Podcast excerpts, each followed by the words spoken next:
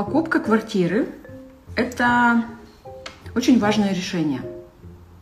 Это очень важное решение, которое реально влияет на всю вашу жизнь. Ребят, вы это понимаете? Если это первая ваша квартира, я не говорю про инвестирование, я не говорю, когда у вас их 100-500 миллионов. Вот у меня, допустим, уже третья, да, вот здесь. Но это важное решение в плане того, что если ваша первая, а может быть единственная за всю жизнь, да, ну вы представьте, что вы себя этой покупкой привяжете к этому месту, как минимум. Это первое. Да, о чем надо подумать. Готовы? Хотите? Вообще сама по себе покупка. Не, не, не важно, в ипотеку или не в ипотеку. Особенно если в ипотеку. А, я, допустим, был у меня период несколько лет, когда я не знала, где я хочу жить, и поэтому я себя не хотела привязывать. И тогда аренда. Тогда аренда. И хороший вариант, на самом деле, неплохой. Давайте рассмотрим два варианта, когда ну, нет возможности купить без ипотеки. Да? И тогда выбор либо ипотека, либо аренда. Вот. Ну, то есть тот вариант, что у вас нет возможности взять за раз купить. Так, смотрите, покупка квартиры, когда мы берем ипотеку на много лет вперед, вы должны понимать, вот на все эти годы вперед, насколько вы будете брать ипотеку, либо вы будете жить в напряжении, либо вы просто себя притормо... притормозите себя в, в росте дохода. Потому что ваше внимание будет направлено на то, чтобы заработать деньги, чтобы их отдать. А каждый раз, когда мы кому-то деньги отдаем, наш мозг, он на это не очень хорошо реагирует. Он такой, ну, как бы, что-то как-то не нравится мне. Я зарабатываю, зарабатываю, а мы тут их раздаем, да? И все, и он может притормозить рост дохода, либо даже сам факт, что мы обошлись без роста. Мы не стали доход увеличивать. Мы не стали вообще ничего там доработать над тем, чтобы что-то там как-то карьеру построить, не знаю, там бизнес создать, да. Мы так выкрутились. Все. После этого мозг, он, он просто, понимаете, вектор внимания мозга, он уходит с того, чтобы увеличивать доход. Зачем? Мы выкрутились. То есть причины для роста дохода нет. У него теперь единственная причина для того, чтобы зарабатывать деньги, так вот стабильно, самое важное, это чтобы отдать их в банк. А она уже изначально такая, ну, она такая демотивирующая, да. Вот, поэтому, ребят, смотрите, аренда – это хороший вариант – а, сразу скажу, что это не всегда хороший вариант. Это прекрасный вариант для мужчин одиноких, да, например, молодых. Прекрасно. Для молодых девушек. Но если мы говорим про, допустим, у женщины вообще в принципе – для женщины, в принципе, свойственно на генетическом уровне, на уровне биологии, да, иметь свое гнездо, свое какое-то место, свою, там, не знаю, там, с каменных времен, да, вот этих вот, свою пещеру, которую обустраивать, обвешивать коврами, там, не знаю, там, как я вот сейчас вот тут свет там облагораживать, да, делать под себя и так далее и тому подобное. Шторы там выбирать, вот это вот все. В принципе, женщине это свойственно, и когда она переходит в такой возраст, в такой этап, период развития, когда уже речь идет именно о семье, то ей важно – вот знаете, как сказать, а, если... Я не могу сказать, что это у всех одинаково. Кому-то важно жить в путешествиях. И здесь нужно понять, действительно это важно, либо это какое-то бегство от чего-то, понимаете? Вот вы же знаете мою систему, у меня ни на один вопрос нет однозначного ответа. Я всегда говорю, а мотивация из чего уходит, исходит ваша мотивация? Кто-то говорит, я хочу жить в путешествиях, мне не нужна квартира, вообще все, я хочу там пожить, тут пожить, а, Бали, не Бали, там, не знаю, и так далее. Окей, такое может быть. А может быть, это причина бегства от э, того, чтобы создать свой угол и от внутренних проблем, от внутренних конфликтов. Покупка квартиры. Хочу, все, мне нужна своя квартира, у меня потребность внутренняя. Да, прям мне нужно свой угол, который я буду обустраивать, чтобы у детей были свои комнаты и так далее. Окей, такое может быть. Но, а может быть, это просто э, следствие внутренних каких-то ограничений, которые, знаете, ну, от страха больше, от страха заставляют вот иметь какую-то стабильность в жизни, да, потребность стабильности как э, в, защ... ну, в какой-то защищенности на фоне повышенной тревожности, повышенных страхов, понимаете? Не могу сказать однозначно, что как правильно, это все-таки ориентироваться на себя. Вот у меня, допустим, я 8 лет прекрасно жила по арендным квартирам. Я реально в какой-то момент э, жила в такой квартире. Я в аренду могла позволить, купить не могла. А жить хочу в такой, поэтому в аренду. Потому что, ну, купить могу сильно дешевле, но... А, а потом у меня появилась потребность купить, свое жилье иметь. Но это было прям, знаете, это была боль внутреннего ребенка, и она была, э, знаете, больше такая У меня просто произошла ситуация очень нехорошая. Хозяйка квартиры, где я жила, очень хорошая квартира, замечательная хозяйка, к сожалению, а, она ушла из жизни. Вот так получилось. Э, это вот следствие как раз вот этой вот модной болезни. И для меня это был дичайший стресс, потому что одна из моих ценностей, как вы знаете, да, кто со мной давно, это жизнь человека, жизнь любого человека. То есть для меня это был такой дичайший стресс, что я поняла, что я больше не хочу жить вот там, где вот произошла вот эта трагедия, потому что приехала ее сестра, приехала, ну, в общем, это не мое место, это место, которое она делала для себя, и я поняла, что я хочу свое, чтобы меня вот это вот не касалось, вот чужая боль и так далее, чужие вот. Я поняла, что вот это все, что меня окружает, это не мое, это чужое. И вот тут произошел, знаете, ну для меня это как а, это нормальный этап развития, когда появляется внутренняя потребность свое место. Я понимаю, что у меня есть квартира и не одна, но они не для меня. Одна там для инвестирования, другая там для а, куплена на котловане еще два года ждать и так далее, и что срочно нужно покупать свою. И я покупаю. То есть, смотрите, речь о том, что действительно мы в какой-то период жизни можем менять наши потребности. Самое главное, что вы должны понимать, если в 20 лет у вас вдруг дикая потребность иметь свое, скорее всего, это следствие вот как раз ну, не, не своих истинных потребностей, а страхов или еще чего-то.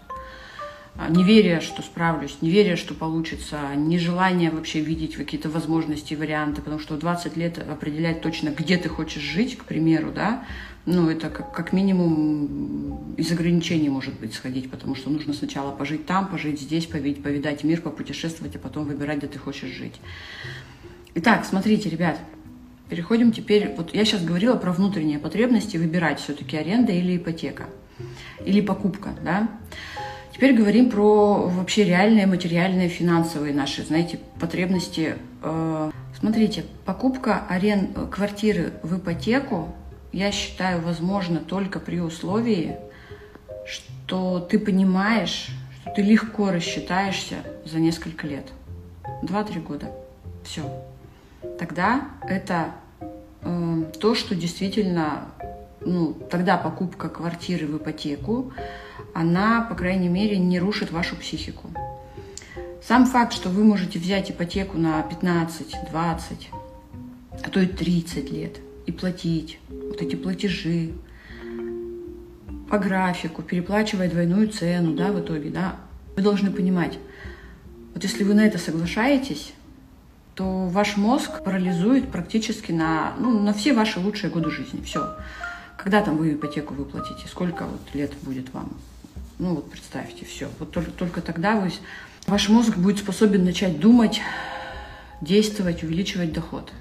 Потому что когда а, мы знаем, что нам в течение 20 лет нужно уносить деньги в банк, и нам нельзя допустить просрочку, и мы должны, и мы обязаны, и над нами гнет, и над нами вот это вот нельзя просрочить, должен унести. А если эти деньги для вас еще и значимые, ну, не так, что, ну, господи, там, какую-то там сумму, которую я даже не знаю, что, что, ну, то есть, да, допустим, а именно значимая, значимая для вас сумма по уровню вашего дохода, все, вы себя, представьте, как повязали, вот знаете, как скотчем себя обмотали, руки, ноги, все, вот, вот, все, вы парализованы, у вас одна функция – Потому что мозг попадает в дикий стресс. Мы его не осознаем, мы его не понимаем, мы его не чувствуем, потому что, в принципе, мы так живем, мы, бабушки, мамы, э, отцы наши, они так жили всегда, э, в таком состоянии какого-то страха, неопределенности, кому-то должен, должен, должен. Это нормально. Мы с этим вырастаем, мы так по жизни живем, и поэтому нам кажется, что в смысле я буду платить аренду чужому дяде. И даже мы можем не чувствовать стресс от того, что, ну, ребят, вот представьте, вот представьте ситуацию, не знаю, знаете, вот вам сейчас скажут, так, 15 лет, каждый месяц ты относишь деньги, он тому он человеку, вон сосед у тебя живет напротив, вот ему каждый день 15 лет. Примерно так же ваш мозг это воспринимает. Он такой в шоке. В смысле? Как это? Он такой, смы... кому? Кому мы, кому мы деньги? А вы их уносите и уносите, уносите каждый месяц уносите. А еще страшно, он еще боится вот этого мифического, да, вот этого образа, куда мы там деньги относим. Он же не понимает, что это такое. Ну, бессознательная часть. То есть он попадает в состояние дичайшей опасности. То есть есть ну, на уровне биологии, ребят, мы же с вами из природы все вышли, да, и у нас биология рулит. На уровне биологии мы можем такое делать только когда нам угрожает жизнь, жи- жизни что-то угрожает. Ну, то есть взять, отдать свое ведерко ребенок может в песочнице другому ребенку, только если родители заставили, или сказали, что надо делиться, или еще что-то, или прям вот вообще там. Просто так попробуй отдай свое. А тут мы уносим, и уносим, уносим, и уносим. Мозг такой, он думает, ну, наверное, там вот этот, куда, куда мы уносим, он такой страшный, он такой сильный, что мы там вообще, мы, мы там настолько немощные и беспомощные, что мы вынуждены, знаете, как дань платить, да. Ну, Торда там золотая пришла, всех поработила, там женщин там в рабство увезла, и мы, и мы такие вынуждены еще и деньги им отдавать. Примерно, ребят, я сейчас утрирую, но примерно это так увеличивать доход из состояния «я хочу лучше», «я хочу больше», из состояния изобилия, из состояния стремления к лучшему невозможно все, потому что вы в состоянии избегания, убегания, страха. И вы можете начинать увеличивать доход только из этого состояния. Вы должны понимать, что начиная увеличивать доход из этого состояния, у вас ну, ничего такого хорошего там не получится. Это получается у единиц людей, мужчин, которые настолько обезбашенные, просто вот, он, вот ему все равно. Вот он, знаете, вот он там упал, там, там Дональд Трамп, долгов минус 10 миллиардов. Когда вы попадаете в ипотеку, вы вроде бы, у вас нет вот этой дичайшей мотивации, когда у вас психика такая, в смысле, как у Дональда Трампа, долгов 10 миллиардов, надо выгребать. Нет, у вас график, вас никто не беспокоит. И даже мотивация от для увеличения дохода, она такая, так себе, знаете, она не работает, понимаете, ни от, ни к, она не, все, мотивации ноль. У вас единственная мотивация постепенно, я, ребят, не просто так говорю, это факт. У меня есть друзья, знакомые, которые говорят, что-то мы как-то поначалу, как начали платить эту ипотеку, там, переплачивали, там, ну, понятно, что там у них, там, не знаю, знают они, не знают, как это правильно, я в программе «Мышление миллионера», да, рассказываю, как правильно. Ну, они там что-то к чему-то там стремились, да, потом постепенно, спустя там какое-то время, мотивация ушла, проходит два года еще, и она такая говорит, что-то как-то мы вообще расслабились, просто платим эту ипотеку. За два года ничего не изменилось, доход не вырос, не упал, мотивации что-то менять в жизни ноль, потому что, с одной стороны, парализована ипотекой, да, вот этими платежами, вот как все скотчем перепутали, руки, ноги связали, смотали. С другой стороны, негативной мотивации нет. Нам спокойненько хватает, мы спокойненько платим, ребят. Поэтому ипотека, ну вот если можете, в идеале, когда вы можете позволить себе взять квартиру, в том числе в ипотеку, а, когда цена этой квартиры не превышает сумму вашего дохода за год ну, допустим, я вот эту квартиру купила, это сумма дохода за несколько месяцев.